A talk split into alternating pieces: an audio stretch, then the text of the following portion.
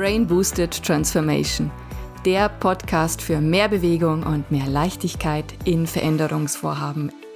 Mit Impulsen aus der Welt der Hirnbiologie einfach erklärt. Von und mit Maria Radke, der Expertin für Transformationen.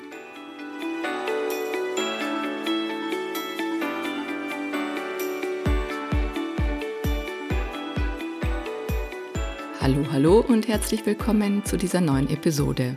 Heute geht es um das Thema Weg vom Informations-Overkill hin zu wirklichem Lernen.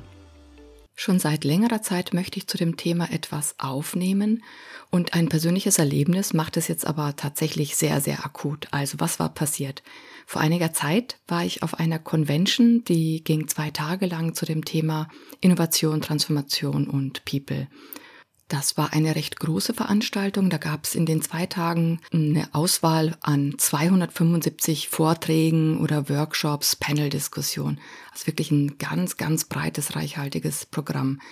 Ich habe mir diese zwei Tage zusammengestellt an den Dingen, die ich ähm, gerne mir anhören wollte, wo ich gerne was dazu lernen wollte und hatte auch genug Pausen zwischendurch, um mit anderen Menschen zu netzwerken, um ein bisschen an die frische Luft zu gehen oder auch zu essen. Und obwohl das Programm und die Inhalte waren wirklich erstklassig und dennoch hatte ich sowohl am ersten Tag als auch am zweiten Tag am Abend wirklich mir die Frage gestellt, was habe ich eigentlich alles angehört? Weiß ich überhaupt noch alles, was ich mir da einverleibt habe an Informationen? Was ist aus all diesen Impulsen geworden, die zum Teil wie ganz starke Blitzlichter eingeschlagen haben? Was davon ist übrig geblieben und inwieweit kann ich das nachhaltig in meinem Alltag auch wirklich nutzen? Habe ich wirklich gelernt oder ist das alles an mir vorbeigerauscht? In dieser Episode möchte ich daher kurz mit der Neurobrille auf das Thema Lernen schauen. Was bedeutet Lernen? Was passiert da im Kopf? Und was sind Erfolgskriterien für wirkliches Lernen? Wie lernen wir am besten? Und was ist die eine Sache, vor der wir uns in jedem Fall hüten müssen, die uns von nachhaltigem Lernen am meisten abhält? Ich werde euch verraten, ob ich aus dieser Convention nicht doch etwas gelernt habe, beziehungsweise was ich tat und was ich noch tun werde, um das nachhaltige Lernen für mich persönlich wirklich möglich zu machen. Und ihr bekommt von mir auch abschließend ein paar Checkpunkte, anhand derer ihr sicherstellen könnt, dass ihr an die wichtigsten Dinge bei nachhaltigem Lernen denkt. Leben heißt Lernen. Da das Leben voller Veränderung steckt, sind wir ständig mit Lernen beschäftigt. Nur oft beschließen wir bewusst, wir wollen etwas lernen und da müssen wir uns drüber im Klaren werden, was ist denn unser Antrieb? Der Antrieb für Lernen aus Sicht des Nervensystems oder Gehirns ist entweder, dass wir etwas Positives anstreben, dass wir uns eine Belohnung erhoffen, also dann springt das Belohnungsnetzwerk an, Dopamin wird ausgeschüttet.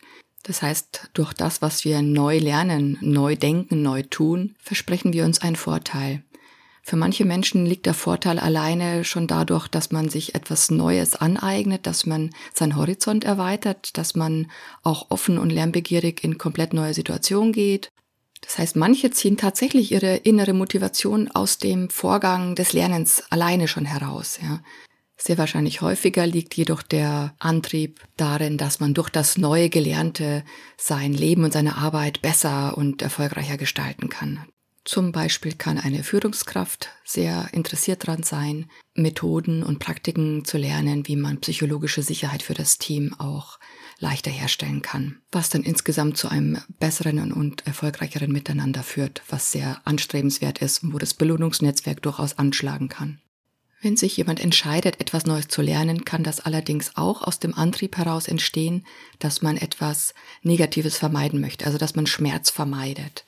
Beispielsweise, wenn man zertifizierte Experte in einem speziellen Fachgebiet ist und es notwendig ist, eine Rezertifizierungsschulung durchzuführen, um weiterhin diesen Expertenstatus inne zu haben und um weiterhin in den Lieblingsprojekten und Themen und in seiner Rolle arbeiten zu können.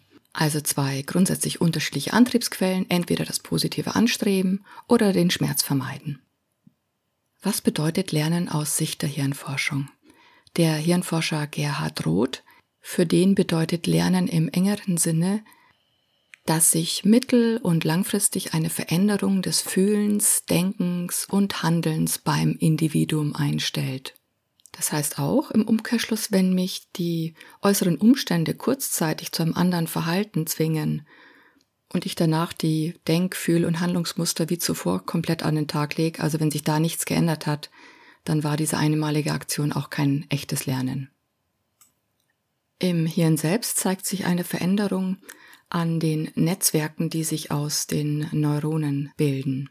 Das menschliche Gehirn besteht aus mehreren Milliarden Neuronen, die ganz viele Verzweigungen, Ausläufer haben und mit denen sie sich an andere Neuronen anheften können. Die Kontaktpunkte zwischen den Neuronen, das heißt Nervenzellen, nennt man Synapsen.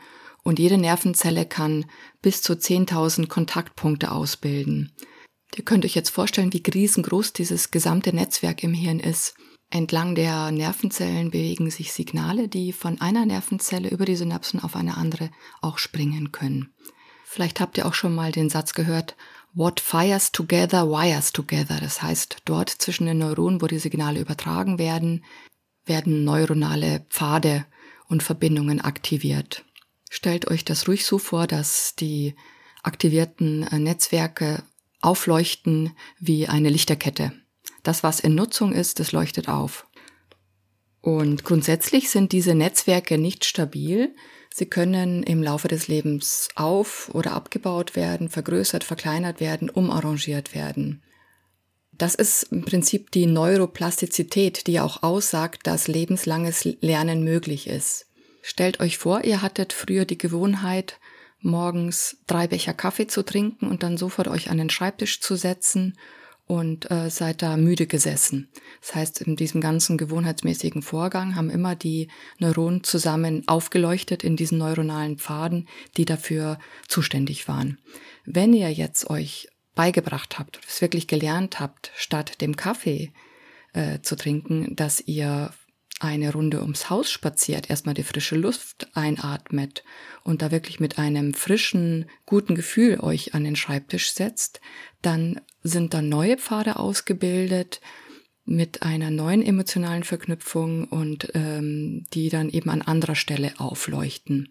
Und wenn ihr wirklich langfristig von der Kaffeegewohnheit Abschied nehmt, dann würde dieser Pfad, also diese neuronalen Verbindungen, würde dann auch sich zurückbilden. Das heißt, es wird nur gebraucht, was wir wirklich nutzen. Und hier kommt nochmal ein schöner englischer Satz. Also es entspricht dem Prinzip use it or lose it. Also die neuronalen Verbindungen, die wir nutzen, die werden auch stärker ausgebildet. Und je öfter wir das nutzen, je häufiger wir diese Dinge wiederholen, desto stärker werden die. Das heißt, bei jedem Lernvorgang, wo wir Neues in unser Leben integrieren wollen, verankern wollen, ist es gut, mit Wiederholungen diese Dinge immer wieder zu tun. So komme ich jetzt schon zu den drei wesentlichen Faktoren, die für Lernen im Hirn wirklich ausschlaggebend sind. Das ist einmal die Wiederholung, dann, dass die Lernerfahrung mit einer gewissen emotionalen Intensität einhergeht und auch das dritte Stichwort Elaboration. Das bedeutet, dass die neue Information intensiv verarbeitet wird im Netzwerk, im Nervensystem. Stellt euch nochmal das Bild mit den neuronalen Netzwerken vor, die bei Aktivierung leuchten wie eine Lichterkette. Wiederholung bedeutet, je öfter ich das tue, desto häufiger leuchtet diese Lichterkette auf und das bedeutet, diese neu gebildeten Synapsen, die werden gefestigt. Mit jedem Aufleuchten werden die immer fester und so bilden sich dann über die Zeit auch, statt dass man das als kleinen Pfad ansieht, werden das richtige Datenautobahnen, also diese aktivierten neuronalen Pfade und Verbindungen. Emotionale Intensität als entscheidender Faktor für gutes Lernen bedeutet, wenn ich etwas Neues tue und dabei ein sehr starkes, intensives Gefühl verspüre, dann wird diese Erfahrung viel tiefgreifender. Das heißt, die Lichterkette im übertragenen Sinne würde mehrfach so stark aufleuchten, also viel, viel stärker. Und tatsächlich ist es so, dass die emotionale Intensität auch eine geringere Anzahl an Wiederholungen wettmacht. Also so stark ist es in der Wirkungskraft. Das ist natürlich in Verbindung mit Lernen ist es äh, gut, wenn man sich darauf freut, etwas zu erreichen, eine Vorfreude da ist oder ein, ein tiefes Gefühl der Dankbarkeit, ein Gefühl von Stolz, etwas erreicht zu haben. Also wirklich ein Gefühl, was man positiv wahrnimmt. Der gleiche Mechanismus greift allerdings auch bei negativen Gefühlen. Das heißt, wenn ich etwas sehr, sehr Negatives empfinde und dabei eine neue Erfahrung mache, dann prägt die sich auch viel, viel stärker ins Gedächtnis ein. Das darf man an der Stelle nicht vergessen. Elaboration bedeutet also vertiefte Informationsverarbeitung. Das passiert dadurch, dass ich die neu gelernte Information, den neuen Stoff, um den es da geht, aus unterschiedlichen Perspektiven betrachte, dass ich mir Fragen stelle, wie zum Beispiel, wo dockt das neue Wissen bei meinem alten Wissen an? Was hat es damit zu tun mit dem, was ich bisher weiß? Wie kann ich es im aktuellen Leben anwenden? Was hilft es mir? Oder aber auch alleine die Tatsache, dass ich das gelernte Wissen versuche mit eigenen Worten wiederzugeben, mit eigenen Worten ausdrücke, stellt eine vertiefte Informationsverarbeitung dar. Das heißt, die Vernetzung der neuen Schaltkreise ist viel intensiver. Bisherige Vernetzung wird ergänzt um weitere Erweiterungen, weitere Vernetzungen und so wäre die Aktivierung der neuen Schaltkreise viel nachhaltiger im Gesamtnervensystem. Neben diesen drei grundsätzlichen Erfolgskriterien, die für gutes Lernen wichtig sind, möchte ich jetzt noch einige Aspekte aufzeigen, die auch sehr hilfreich sind, um nachhaltiges Lernen zu gewährleisten. Und da kann ich ein Buch empfehlen. Und zwar ist das die Make It Stick Methode von Brown und Professor Rödiger. Und es gibt eine deutsche Version des Buches, die heißt Das merke ich mir. Diese Buchempfehlung und auch weitere Links, die verlinke ich natürlich hier in der Podcast-Beschreibung. Also, wenn es darum geht, sich neues Wissen anzueignen, wie zum Beispiel ein Vortrag, Buchinhalte, Seminarinhalte, dann ist wichtig, dass man grundsätzlich ausreichend Vorwissen hat, worauf man sich beziehen kann, dass man mit dem neuen Wissen wirklich andocken kann je abstrakter und je weiter weg das Neue von dem ist, was ich heute schon kann, desto schwerer werde ich mich tun, da die entsprechenden Verbindungen herzustellen und anzudocken und eben mein Wissen dann mit dem Alten zu verbinden und eine vertiefte Informationsverarbeitung vorzunehmen. Die Autoren von dem Buch Make It Stick sagen zudem, dass es wichtig ist, dass das Wissen nicht zu leicht erworben wird. Also das heißt, es muss mit einer gewissen Mühe verbunden sein. Ich muss zugeben, ich tat mich ein bisschen schwer, mir Beispiele vorzustellen und dann, da ich das aber reflektiert habe, ist mir eingefallen, ich habe eigene Erlebnisse auch gesucht, wo es mir wirklich schwer gefallen ist, Wissen zu vertiefen und zu verarbeiten. Und für mich persönlich waren die besten Beispiele immer dann, wenn ich etwas Neues vermittelt bekommen habe, aber ich konnte erstmal überhaupt gar nicht damit d'accord gehen. Das heißt, ich bin sogar in äh, Diskussionen gegangen oder auch in, in ein Konfliktgespräch reingegangen. Ich war anderer Meinung, ich war nicht davon überzeugt. Aber durch diesen Konflikt oder diese zusätzliche Beleuchtung des Themas, dadurch, dass ich erstmal wirklich ein Störgefühl hatte, ich konnte das nicht integrieren, das Wissen, ja, und da habe ich mich aber stärker damit beschäftigt und ähm, konnte viel, viel besser verstehen, was damit gemeint ist und konnte es dann auf die Art und Weise wirklich integrieren in mein bisheriges Wissen, dass es wirklich Sinn gemacht hat. Also der erste Widerstand war mühevoll, aber ich habe viel, viel tiefer das Wissen wirklich dann auch beleuchten und integrieren können. Das war so mein Beispiel. Vielleicht kennt ihr selber noch andere Beispiele, warum äh, oder wann mühevolles Lernen auch wirklich zu mehr Erfolg führt. Gut, dann lass uns zum nächsten Punkt kommen. Wenn wir uns ganz neue Inhalte einverleiben, dann ist es sehr, sehr wertvoll und hilfreich, wenn wir diese Fakten und Informationen oder auch Ereignisse, was auch immer wir da lernen, wenn wir das bewusst abrufen, wenn wir uns selbst fragen, was ist da passiert, was habe ich gelernt oder mit einem Lernquiz nach dem Seminar, stichprobenartig gewisses Wissen abfragen und in Seminaren kann man sich vorstellen, dass man so Härtetests oder Wissenstests ganz spielerisch auch machen kann. Wichtig ist, dass mit diesen Tests nicht der Eindruck entstehen sollte, dass man hier auf Fehlerfreiheit überprüft und äh, damit auch sich oder die anderen auf den Prüfstand stellt. Hier geht es also definitiv nicht darum, dass man ein absolut fehlerfreies Ergebnis von Anfang an abliefert, sondern der Vorgang des Abrufens des Wissens ist einfach die Wissensvertiefung. Das ist noch ein ganz wichtiger Vorgang des eigentlichen Lernens. Das heißt, auch wenn man Fehler macht, äh, wenn man dann im zweiten Anlauf das richtig beantwortet, kann man sich das sogar noch besser merken, noch besser äh, verinnerlichen, als es vorher der Fall gewesen wäre. Absolut förderlich für gutes Lernen ist es auch, wenn die Inhalte so vermittelt werden, dass sie sehr, sehr konkret sind und dass ich den persönlichen Bezug auch herstellen kann. Das heißt, ich weiß ziemlich gut, was mache ich damit konkret im Leben, wo dockt das an, was bedeutet das in meinem Kontext, in dem ich agiere, was hilft mir das weiter. Die Lerninhalte sind dann so aufbereitet, dass auch typische Beispiele aus dem Alltag genannt werden, wo man sich als Zuhörer oder Lernender sofort drin wiederfindet. Oder wenn das in der Vermittlung der Inhalte noch nicht der Fall sein sollte, kann man als Lerngruppe beispielsweise sich explizit zu Beispielen austauschen, zu sagen, okay, und in welchen typischen Alltagsbeispielen macht das Sinn und warum ist das für uns jetzt relevant?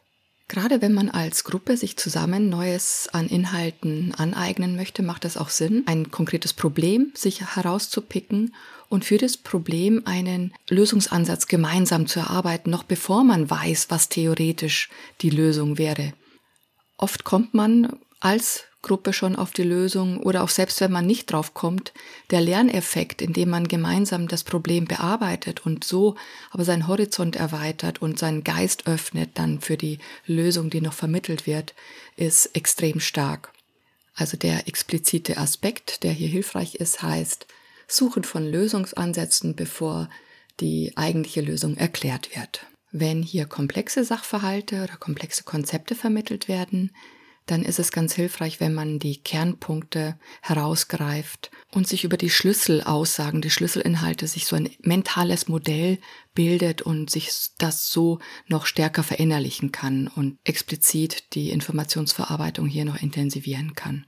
Wir haben jetzt sehr viele Prinzipien und Aspekte auch gehört, die hilfreich sind. Eine wichtige Sache fehlt noch, nämlich die Betonung dessen, dass die Anwendung der neu erworbenen Kenntnisse und Fähigkeiten wichtig ist als es wirklich zu tun, es anzuwenden, in dem Kontext, wo es wichtig ist. Da empfiehlt es sich zum Beispiel, wenn man als Gruppe gemeinsam sich einen neuen Stoff aneignet, dass man da schon ganz konkret Fälle hat, wo man das Wissen anwendet, dass man ins Tun kommt, Lösungen gemeinsam auf neue Art und Weise findet.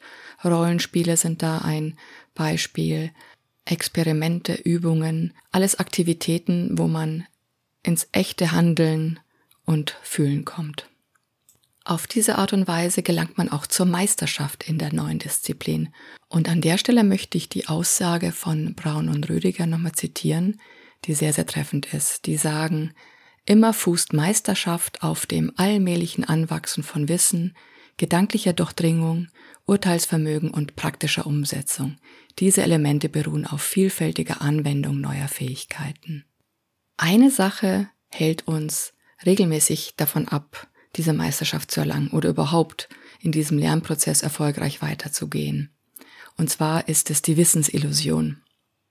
Immer dann, wenn wir einen Text lesen oder Inhalte vermittelt bekommen, die so auf leichte Art und Weise vermittelt werden, wo man einfach immer nur innerlich nickt, ja, den Wackeldackel machen, ja, grundsätzlich immer nur innerlich eine Zustimmung empfindet und denkt, ja, kommt mir plausibel vor, verstehe ich, ist doch klar, habe ich kapiert, ja. Immer dann, wenn mir ein Text auch vertraut vorkommt, weil ich gewisse Begrifflichkeiten und Phrasen schon so oft gelesen habe oder gehört habe, dann besteht auch die Gefahr, dass man einer Wissensillusion unterliegt. Also ich denke, ich habe alles verstanden, ich wiege mich in Sicherheit und dabei habe ich das nur auf einer oberflächlichen Art und Weise verstanden.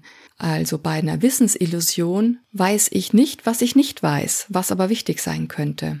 Und wenn mein Gehirn vorschnell meint, alles schon verstanden zu haben, stellt es ja seine Arbeit ein. Und das wollen wir genau nicht. Und die beste Methode, das zu verhindern, ist auch, dass wir unser Gehirn nach der Aufnahme der Information letztendlich wirklich mit dem neuen Wissen konkret arbeiten lassen. Dass wir das Wissen verwenden. Und das passiert eben auch durch Reflexionsfragen. Ne?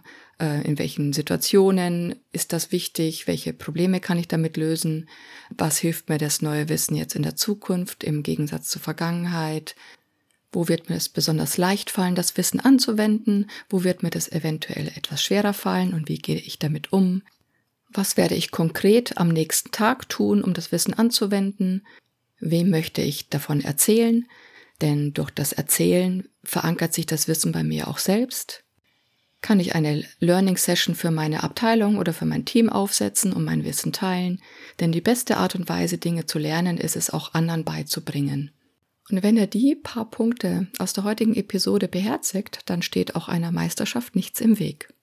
Tja, Meisterschaft. Also von der Meisterschaft bin ich in Bezug auf die Convention und meine Lernerfahrung noch sehr, sehr weit entfernt. Das muss ich zugeben. Ich hatte euch ja versprochen, dass ich euch jetzt so ein bisschen Update gebe, wie es mir danach erging. Also letztendlich, grundsätzlich habe ich reflektiert und äh, es ist nicht ganz so, dass nichts hängen geblieben ist. Also Gott sei Dank, es ist nicht so, dass einfach nur diese ganzen Impulse über mich wie eine Welle geschwappt sind und spurlos verschwunden sind.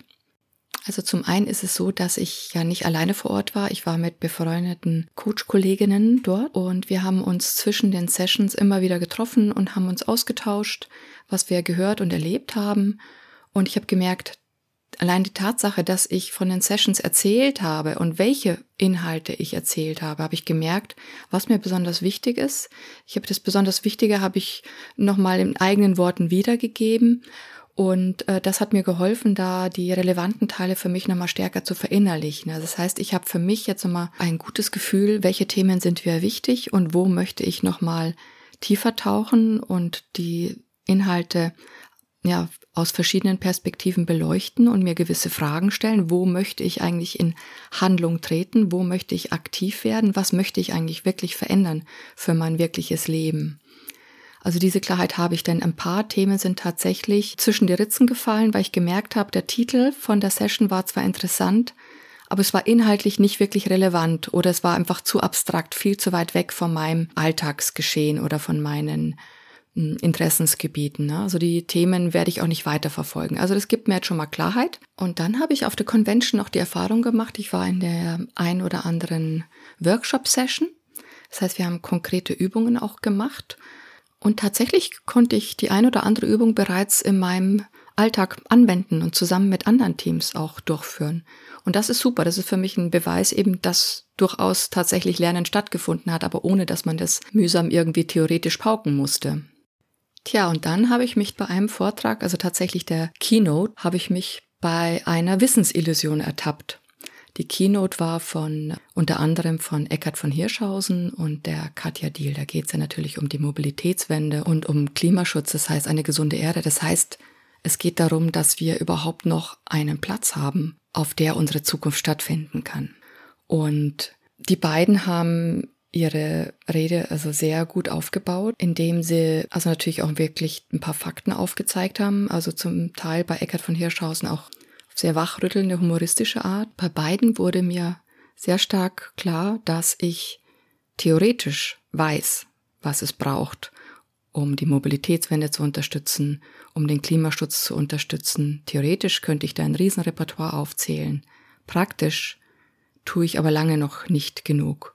Und die Erfahrung haben sie auch gemacht. Das hat auch Katja Diel ganz konkret gesagt. Also sie blickt da ganz viel in viele nickende Gesichter, dass es alles richtig ist, was sie erzählt. Aber dass sie letztendlich an Handlungen lange nicht so viel in der Realität beobachten kann, wie die Menschen ihr verbal einfach an Zustimmung zukommen lassen. In beiden Reden gab es Aussagen, die bei mir eine ganz starke emotionale Aufladung erzeugt haben.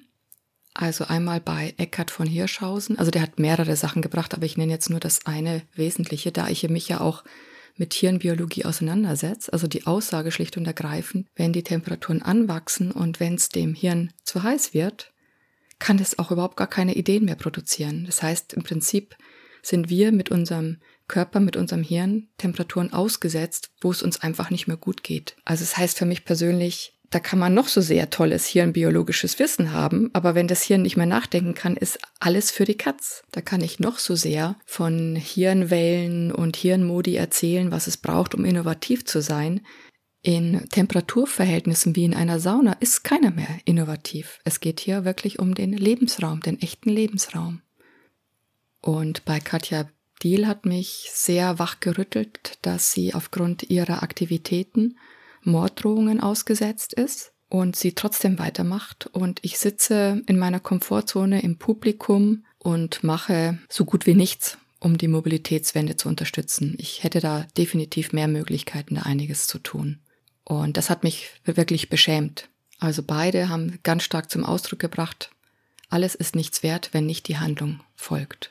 Und da werde ich mich persönlich in jedem Fall drum kümmern und für mich wirklich einen Handlungsplan aufstellen und schrittweise echte Veränderung durch Handlungen auch vollziehen. Ja, das war meine Convention, mein Erlebnis. Ich werde die Impulse vertiefen. Wie gesagt, es werden Handlungspläne folgen.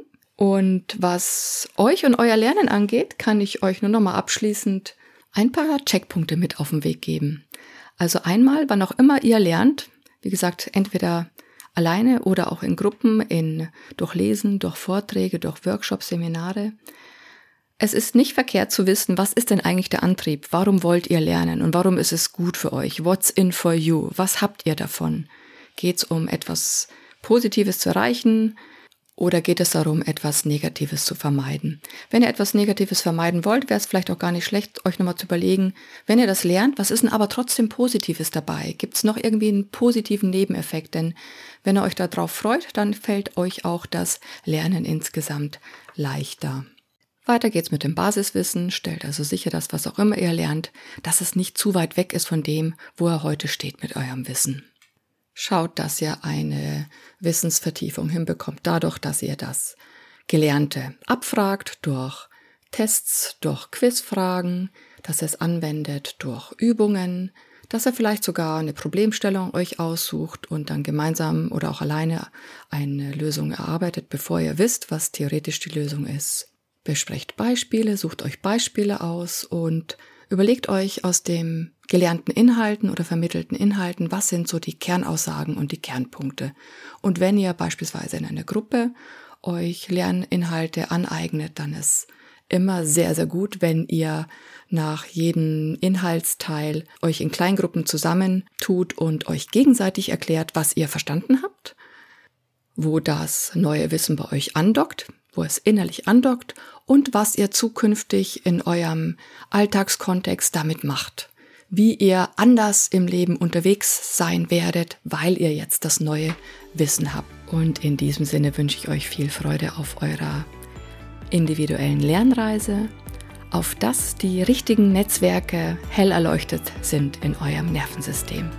Macht's gut und ich freue mich auf das nächste Mal. Tschüss zusammen.